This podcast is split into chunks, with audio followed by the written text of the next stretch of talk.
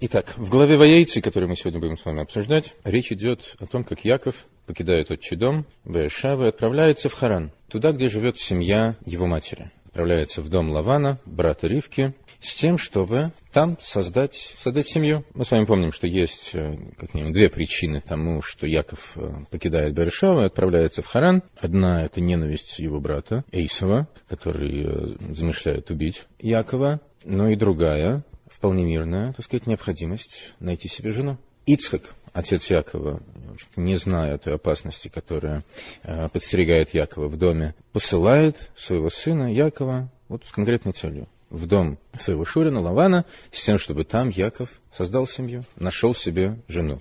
Слава Богу, так и получается. Яков женится на дочери Лавана. Даже не на одной, а женится и на, и на одной, и на другой. История до, достаточно известная. Но любит он младшую дочь Лавана, Рахель. И Тора об этом нам и сообщает. И полюбил Яков Рохел. И сказал он, сказал он Лавану, когда тот предложил ему плату за его работу, поскольку а, встретил он Якова радушно, ожидая, что он пришел свататься с несметными дарами. Он еще помнил, как а, слуга Авраама, Элиезер, пришел в их дом много лет тому назад с тем, чтобы высватать Ривку, и привел с собой целый караван верблюдов, груженных а, несметными сокровищами. Но этого он у Якова не увидел. Яков пришел, так сказать, голый босый. Но он сказал, раз ты родственник, нет, так оставайся с нами, так сказать, ненадолго.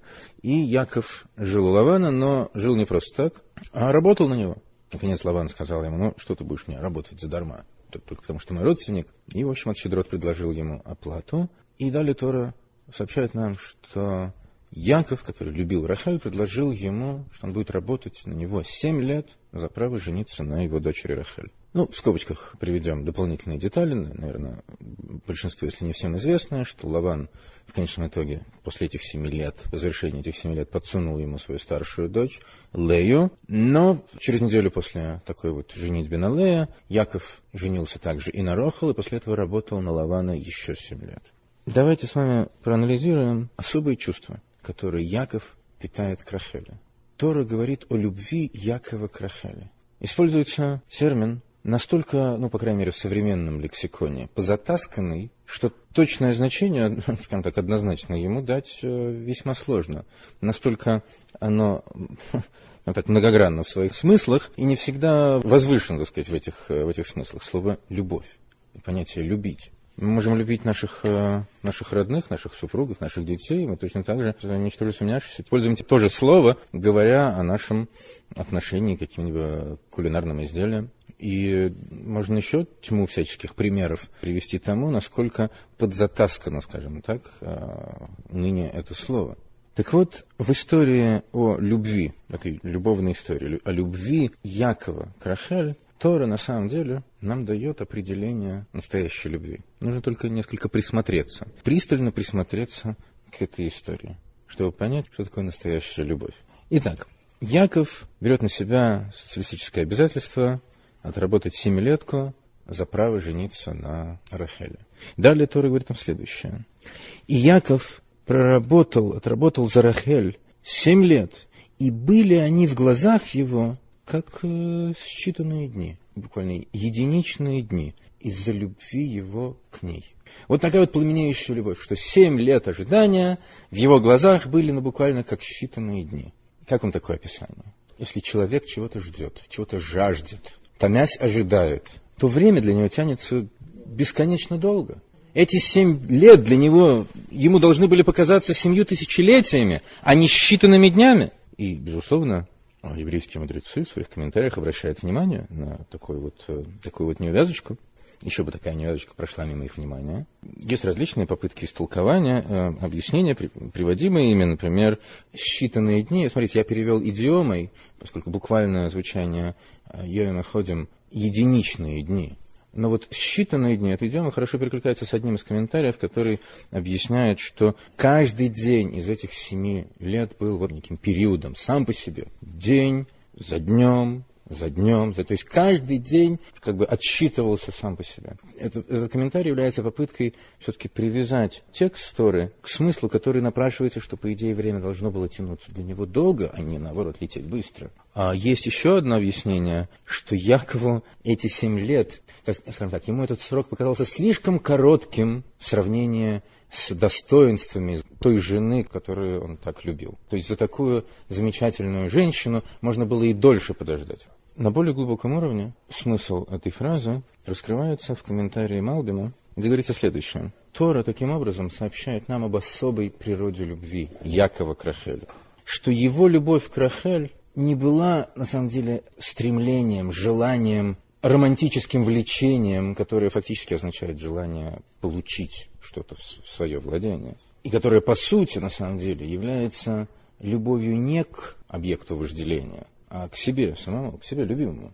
Когда объект любви, на самом деле, по сути, является средством удовлетворения собственного желания человека. То есть такого рода любовь к кому-то, по сути, является проявлением любви к самому себе вот при такой любви, действительно, семь лет ожидания, наслаждения, могут показаться семью тысячелетиями. Поэтому Тора говорит, что любовь Якова была совершенно иной. И поэтому эти семь лет в его глазах были как считанные дни. Потому что его любовь была истинной любовью. Любовью к ней, не к себе, а к ней, к Рахель. Вот эта мысль на самом деле, она заслуживает особого рассмотрения, то, чтобы на нее обратить внимание. Вот то, что мы называем любовью, даже отбросим все смыслы этого слова, которых мы уже упоминали, которые можно назвать либо иносказательными, либо слишком банальными в отношении к такому возвышенному, такой возвышенной материи, как любовь.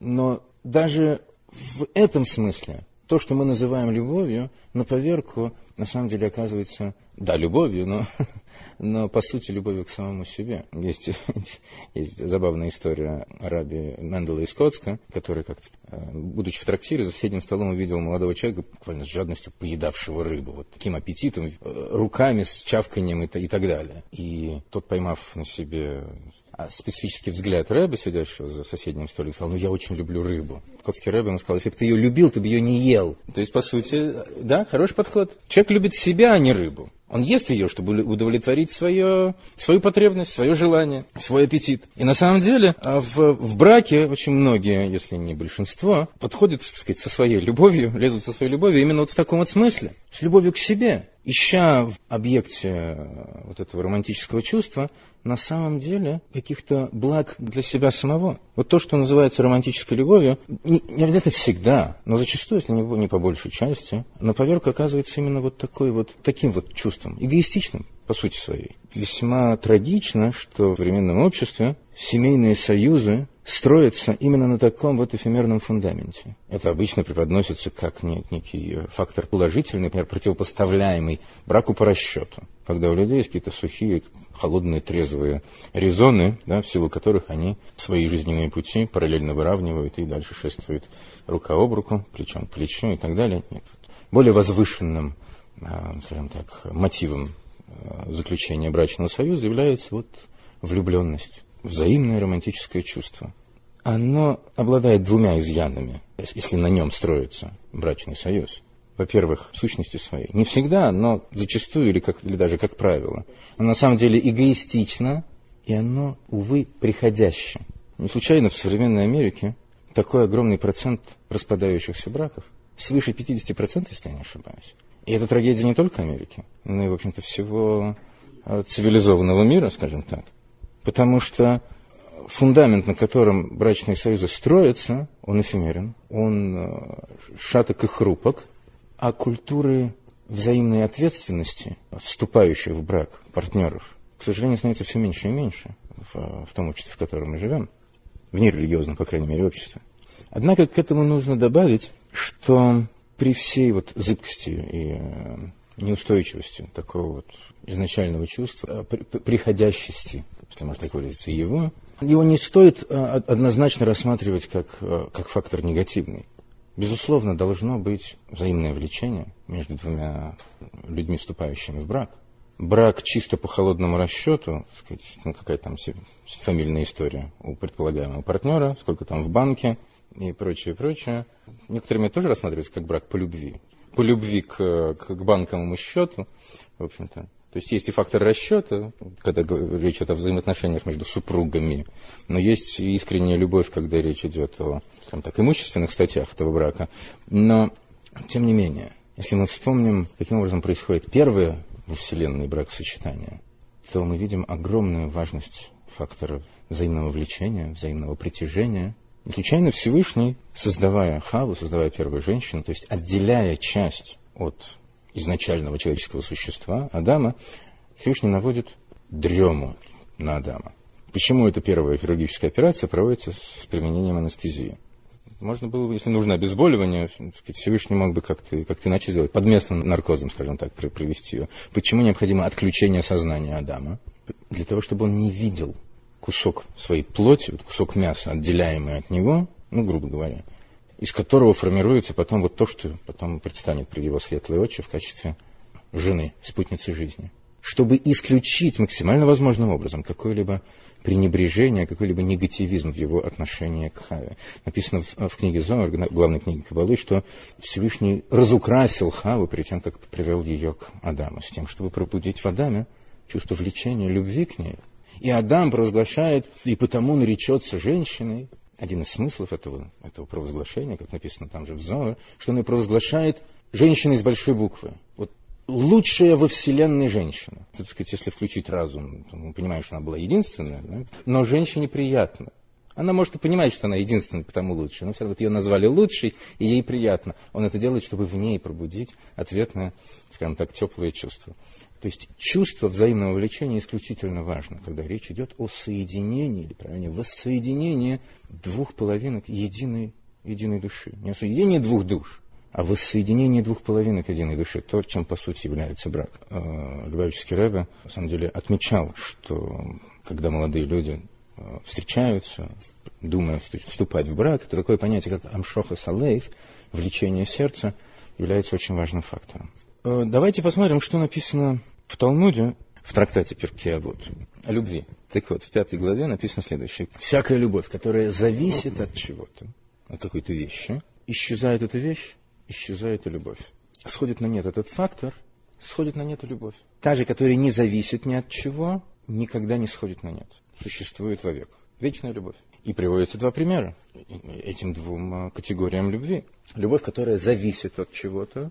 Ярким примером тому является чувство, чувство Амнона к своей сестре Тамар. Один из сыновей царя Давида влюбился в свою сестру ну, от другой матери, Тамар, настолько воспылал к ней страстью, что завлек ее к себе и изнасиловал.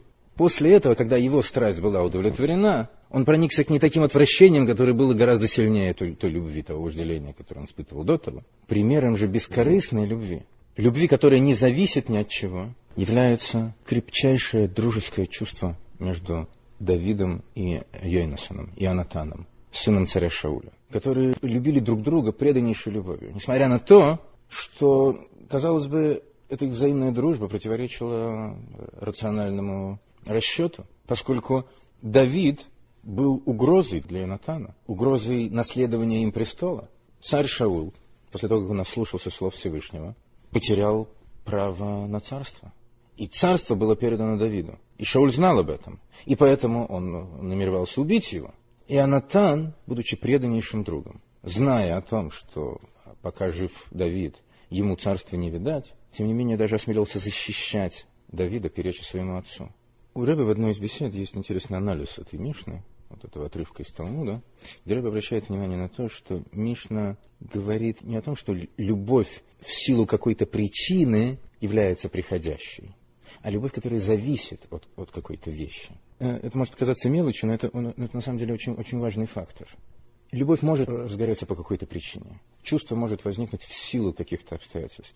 Но затем оно может перерасти, оно может быть трансформировано людьми, возвращено ими в нечто постоянное, в нечто серьезное, основательное, не зависящее уже от каких-то приходящих факторов.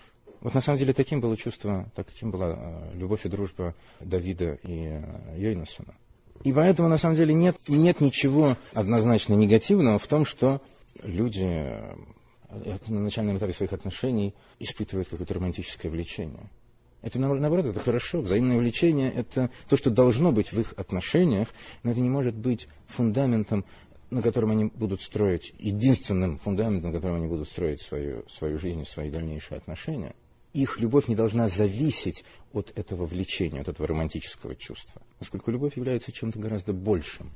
И вот это нечто большее, то, что должно быть обязательно привнесено в семейные отношения, это взаимное уважение супругов друг к другу.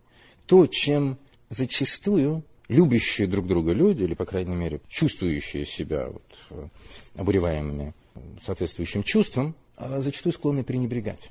Тем не менее, еврейский закон, мы можем, можем посмотреть в свод законов Рамбама, в Мишне Тора, написано следующее, что муж должен уважать свою жену даже больше, чем себя самого. И любить ее так же, как себя самого.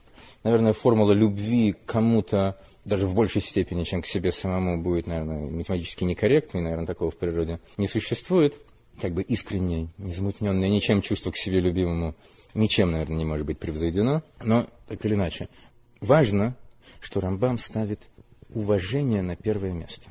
Изменяя, на самом деле, порядок, упоминаемый в Талмуде. То есть он, с одной стороны, цитирует Талмуд, но в силу того, что его книга, это прежде всего свод законов, а не так сказать, изложение мировоззрения и философии, для закона, в отношении к закону семейной жизни, уважение стоит на первом месте. Взаимное уважение. То, чем любящие друг друга партнеры, скажем так, зачастую пренебрегают. В самых, что ни на есть, э, различных мелочах, будь то, ну, самый, что нет, банальнейший пример, да, с разбросанными, где попало, носками, типа между своими, как бы, ну, можно и не обратить внимания и пренебрежением таких, такими простыми вещами, которые могут показаться чем-то само собой разумеющимися. Рассказать спасибо в ответ на, на услугу. Казалось бы, ну это же естественно, так сказать, между, между своими, тем более любящими друг другу, так сказать, оказывать услуги. Как бы моя благодарность подразумевается, она подразумевается, но ее нужно высказать. Или попросить прощения э, в случае какого-то промаха, какой-то, может быть, и невольной, но обиды. Нельзя это воспринимать, к этому относиться как к чему-то самому, самому э, собой разумеющемуся. И эти мелочи, накладываясь одну, э, сказать, одна на другую, могут разрушить всю романтику и растоптать, и изничтожить все то чувство, которое в людях изначально полыхало. Не случайно в одном из э, талмудических комментариев написано, что желательно, чтобы жених и невеста после обручения, до бракосочетания, э, проводили друг с другом поменьше времени.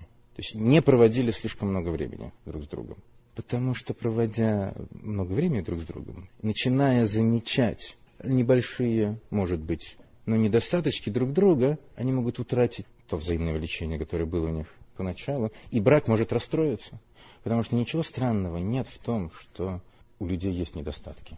И нужно своему партнеру давать право на владение недостатками. Нужно с ними считаться, может быть, нужно помочь исправлять их, но, опять-таки, нужно взаимное уважение. Вот когда люди уже вступили в брак, сам факт того, что они уже образовали единое целое, помимо того, что это им дает дополнительные силы свыше, их, их союз уже освящен. Кроме того, сам факт вступления в брак им, им придает больше серьезности, или, по крайней мере, они должны ощущать большую ответственность между собой. И это помогает им легче справляться с, скажем так, с раскрываемыми в друг друге недостатками.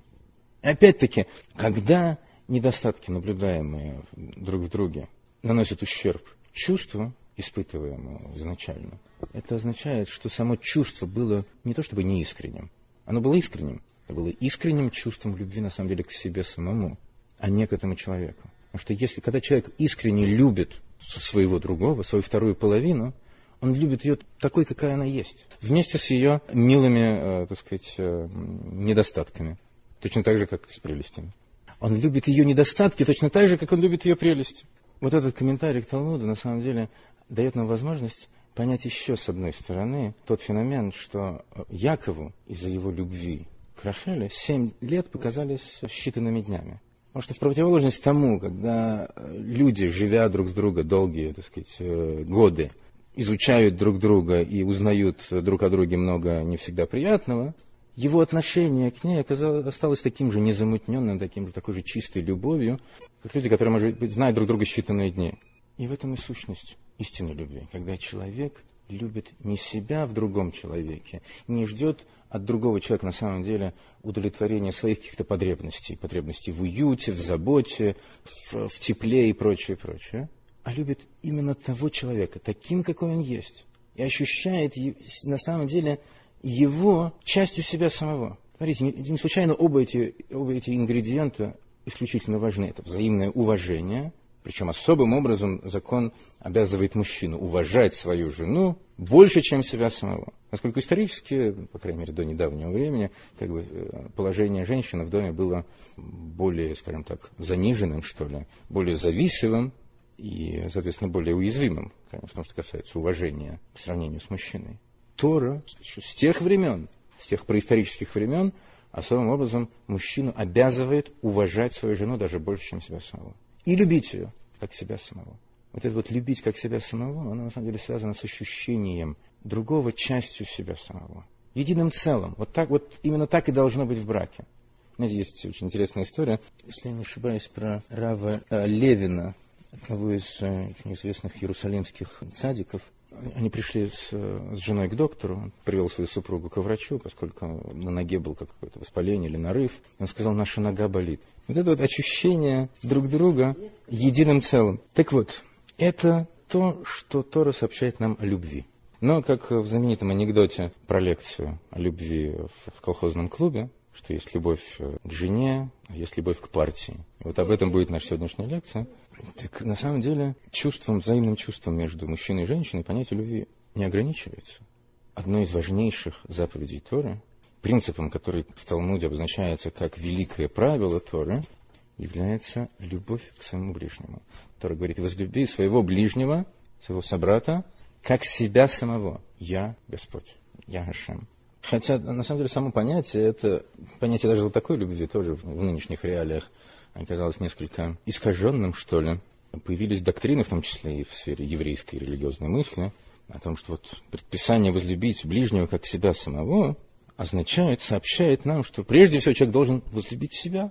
Как я могу, могу возлюбить своего ближнего, если я себя не люблю? Скажем так, эти учения, они, в общем-то, произрастают из э, современных психологических доктрин, в которых чувство к себе любимому под разными благовидными предлогами всячески культивируется и, взлелеивается. Человеческому эгоизму, к сожалению, всячески потакают как а, терапевты, так и вот зачастую мыслители и лекторы. Что если говорить, скажем, о, о преподнесении этой, этой идеи различными популяризаторами иудаизма, то на самом деле такая идея является хорошим манком. То есть человек, человеку можно преподнести религию не как нечто, подавляющее его личность, заставляющее его с собой воевать, с чем-то в себе бороться, что-то в себе менять. А вот мне эта самая религия, которую я боялся, она на самом деле говорит о том, что нужно себя любить. Ну, там, и потом нужно еще кого-то возлюбить, но я сначала с собой займусь, а потом, если времени хватит, на других посмотрим. Такой вот подход, он чреват чрезвычайно. Потому что концентрируясь на любви к самому себе, человек на самом деле с большим трудом переключает свое сознание на, на мысль о том, что нужно еще кого-то любить. Даже если он э, благодаря этому входит, скажем так, в сферу религиозной практики и, и так далее. И, к сожалению, я вижу там очень много весьма плачевных примеров. И надо сказать, что такого вот подхода, что нужно себя сначала возлюбить, в еврейском учении до модерновом, пожалуй, не существовало отношение к этому предписанию. «возлюби своего ближнего как себя самого» таково, что любовь к себе – это как бы аксиома, нечто присущее человеку по определению, некий комператив э, совершенно очевидный. А примеры о том, что на самом деле люди зачастую или чуть ли не сплошь и рядом ненавидят себя, поэтому у них депрессии, поэтому у них то, поэтому у них э, стрессы и расстройства, и поэтому они руки на себя накладывают, это, это на самом деле вранье. Все эти примеры являются чрезвычайно яркими примерами очень, очень трепетной любви к себе самому. Человек находит своего рода утешение в состоянии депрессивном, Человек, не дай Бог, накладывает, накладывает на себя руки, стремится сбежать от э, угнетающей его действительности. Более эгоистичного акта на самом деле и представить себе невозможно. Он других оставляет с теми проблемами, с которыми он не хочет э, справляться, и плюс еще оставляет их с раной на сердце. В этом нет ненависти к себе. Как раз ярчайшее проявление любви к себе самому. Поэтому Тора говорит, возлюби ближнего, как ты любишь себя самого. Себя ты любишь Будь здоров. С этим у тебя проблем нет. Ни у кого из нас с этим проблем нет. Так вот, когда Тора предписывает нам любить своего ближнего, как себя самого, речь идет о том, чтобы в своих отношениях с ближним не искать для себя какой-то выгоды, Мы немножко как бы наметили эту тему, эту, эту линию рассуждения там, в предшествующей части сегодняшнего занятия, но это имеет отношение и к взаимоотношениям не, не только в семье. Не искать от других чего-то, нести себя бескорыстно, не ожидая, не, не, не ожидая ничего. И относиться к другим со снисходительностью. Э, на духовном уровне суть этого предписания является раскрытие абсолютной истины, заключающейся в том, что все мы являемся частью единого целого. Еврей должен любить своего собрата как себя самого, потому что он сам присутствует в своем собрате, и его собрат присутствует в нем. И, кроме того, каждая из душ народа Израиля является частицей единого целого, как клеточки являются частью единого организма. Если левая рука, не знаю, допускает какую-то оплошность, правая рука не вознамерится отрезать, так сказать, левую конечность. Таким же должно быть отношение между нами. Не случайно а, вот эта фраза, предписывающая «возлюби своего ближнего, как себя самого», завершается констатацией «я Бог». Раскрывая суть этой любви к ближнему, Потом тому, как Всевышний творит мироздание, поддерживает его в существовании, одаривая все, все живущее своим светом, совершенно бескорыстно, не в расчете на, на получение чего-то от этого самого творения. Всевышний является символом вселенской любви, питающей своим благом все сотворенное. Точно так же и человек в своем отношении к своему ближнему не должен искать корыстной пользы. Интересно также обратить внимание на то, как это правило этот принцип любви к ближнему воспроизводится в Талмуде о нееврее, который пришел к двум мудрецам с просьбой научить его всей Торе, а пока он стоит на одной ноге. Но в переводе на язык человеческий расскажите-ка мне, изложите-ка мне коротенько. Так вот, один его прогнал палкой-линейкой. Шамай Гилал же сказал ему, что то, что тебе ненавистно, не делай другому. В этом вся Тора, все остальное комментарии. Иди и учись. Значит, здесь в скобочках отметим, что не сказал ему, вот это вся Тора, все остальное несущественно. В этом основной принцип, иди и изучи все остальное. Но то, как он формулирует этот основной принцип, не безинтересно. Смотрите, он как бы от противного вводит обсуждаемые нами понятия. Он не говорит ему «возлюби своего ближнего, как себя самого». Он говорит, то, что тебе самому ненавистно, не делай другому. Очень интересный анализ этого приводится в книге Цемах Цедека, третьего э, Рэба Хабада, в книге Дерех Митсвасах. Это сборник э, таких трактатов, посвященный каббалистическому объяснению различных заповедей. И вот э, один из них, очень большой трактат, посвящен как раз заповеди любви к своему собрату, к своему ближнему. Так там Цемах Цедек пишет, что фраза талмудического изречения о том, что человек не видит в себе порока, не видит, не видит в себе недостатков, в трактате Шаббат звучит такая фраза, а не означает буквально, что человек э, в себе не замечает недостатков. Мы знаем свои грешки, знаем свои изъяны лучше, чем кто бы то ни был иной. Мы себя знаем лучше, лучше других. И свои недостатки мы тоже знаем. Но что? Мы относимся к ним, мягко говоря, с большим спокойствием, весьма снисходительно они нас не слишком беспокоят. Присутствие их в нас человека не беспокоит. В случае, скажем так, в случае неблагополучном. Естественно, это ненормальное состояние. Человек должен знать свои недостатки, это должно его беспокоить, он должен, должен работать над исправлением этих недостатков. Но зачастую происходит так, что человек это не, не слишком беспокоит, он закрывает глаза на свои недостатки. И вот эта снисходительность к своим недостаткам и обозначает словами Талмуда, что человек не знает за собой недостатков. Знание означает не просто владение информацией. Знание в истинном смысле означает, что человек сживается с той идеей, которую он, он постигает. Здесь же человек не живет вот этим печальным знанием о своих, о своих ущербностях, о своих недостатках. Как бы закрывает на них глаза. Но стоит другому отметить в нем эти самые недостатки, существующие в нем недостатки, это приводит человека в гнев, причиняет ему тихчайший дискомфорт, огорчает чрезвычайно. Почему? Не потому, что это наблюдение ложно, он лучше от кого-то другого знает о том, что это правда, что да, в нем есть этот недостаток. Но вот этот самый ближний, он как бы выводит его знание о своем, недо... о своем недостатке из состояния комфортного примирения с этим недостатком. Как бы извлекает их на свет и предъявляет его им, этому человеку. Это человеку дискомфортно, и это приводит его в гнев. И в этом один из смыслов высказывания Евлеля, что то, что тебе ненавистно, не делай другому. То есть речь идет о раскрытии недостатков в другом человеке. Поскольку это тебе ненавистно, не делай этого другому. Помните, мы с вами, говоря о любви друг к другу, говорили о необходимости сожительствовать не только с человеком, но и с его недостатками, как-то мириться с ними и, может быть, сообща, но, но мягко э, стараться их исправлять. И это имеет отношение к нашим взаимоотношениям с, с любыми людьми. То, что дискомфортно для нас самих, то, что ненавистно нам самим, не следует делать никому иному. При том, что есть заповедь в Торе. Упрекай своего собрата. Видишь что-то, скажи что-то. То есть, если ты видишь, что кто-то не прав, скажем, Рабинович, ты не прав. Казалось бы, так. Однако есть множество факторов, регулирующих применение этого предписания. Только если человек абсолютно уверен, что его слова возымеют воздействие на этого человека, он может и должен их сказать.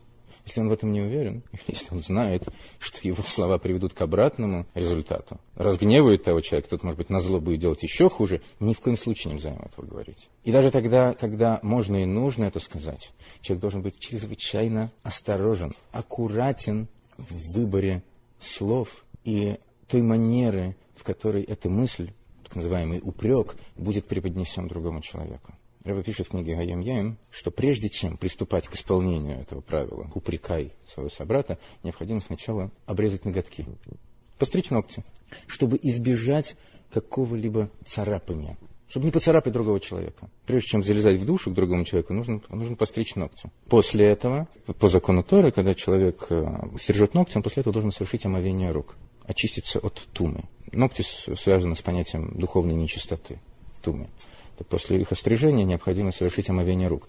Мистический смысл омовения рук заключается в неспослании воздействия от уровня мойхен, разум, к уровню мидуис, к уровню чувств. То есть необходимо сначала обрезать ноготки, а потом, прежде чем раскрывать рот, включить прежде всего свой разум и четко вымерять, проверять те чувства, которые ты собираешься, скажем так, излить на своего собрата все должно быть не, не эмоционально, а строго выверено разумом человека, чтобы избежать нанесения вреда другому человеку, даже самым лучшим побуждением. При том, что это нужно делать не из-за не из раздражения, не из-за злобы, на, может, быть, может быть, и вполне обусловленной э, промахами этого человека, которого мы так, так стремимся осудить. Это должно быть продиктовано любовью к этому человеку и сделано крайне осторожно. И те же самые принципы которые мы с вами сегодня обсудили, приложимы и к еще одной сфере проявления того, что мы называем любовью, любви ко Всевышнему. Это одно из предписаний Торы. И возлюби Бога всесильного своего, всей душой своей, всей жизнью своей. Вслед за этим звучат слова. И будут слова, которые я тебе заповедал, на сердце твоем. И в комментарии к Пятикнижию, в древнем комментарии Сифры, обсуждается этот вопрос. Почему нужно эти слова, заповедующие, положить на сердце? Поскольку это является абсолютным условием исполнения предписания любить, любить Всевышнего. Как мы можем любить Всевышнего? Недостаточно лишь декларировать пламенение этим чувством да, внутри нашего сердца, как многие говорят. Я, я несу свою веру в сердце. Любовь должна проявляться в поступках. Точно так же, как мы э, говорили об этом в отношении любви между людьми, между супругами, когда их любовь должна проявляться в заботе друг о друге, давании друг друга, не, не, не ожидании получить что-то, а в стремлении, наоборот, себя отдать. Даже семантически слово, слово «любовь» – «агава», родственно глаголу, обозначающему «давать». И в силу этого, на самом деле, взаимное одаривание, давание себя является не только проявлением любви, что, безусловно, закономерно, но и, на самом деле, инструментом культивирования в себе этого чувства. Человек с должным осознанием, подходящий к, не, к необходимости любить своего супруга, своего ближнего и так далее, должен осознать необходимость делать что-то для него, не ждать получения для себя, а делать что-то для него и делать что-то для своего ближнего. И благодаря этому, на самом деле, он сможет раскрыть в себе эту любовь к ближнему, к супругу и так далее. И то же самое имеет отношение и к любви, к любви ко Всевышнему. Наша любовь к Творцу должна проявляться в исполнении тех законов, тех заповедей, которые Он нам дает. Это то, что мы можем дать Ему. И опять-таки, здесь тоже можно выделить две составляющие, только что нами упомянутые. Когда давание себя, делание что-то для другого является и выражением существующей любви, и является неким инструментом пробуждения в себе этой любви. Если человек действительно испытывает искреннее чувство любви к Творцу, для него совершенно естественно служить Творцу, исполняя его законы. Или он может с сравнительной легкостью заставить себя проявлять свою любовь на деле. Но даже если этого сначала нет, человек, может быть, на, на уровне лишь разума понимает э, некую нужность соблюдения закона, или даже если у него есть какие-то какие личностные мотивы для изучения Торы. Не случайно Талмуд говорит, пусть он это делает. Человек изучает Тору по, по каким-то личностным мотивам, соблюдает заповеди,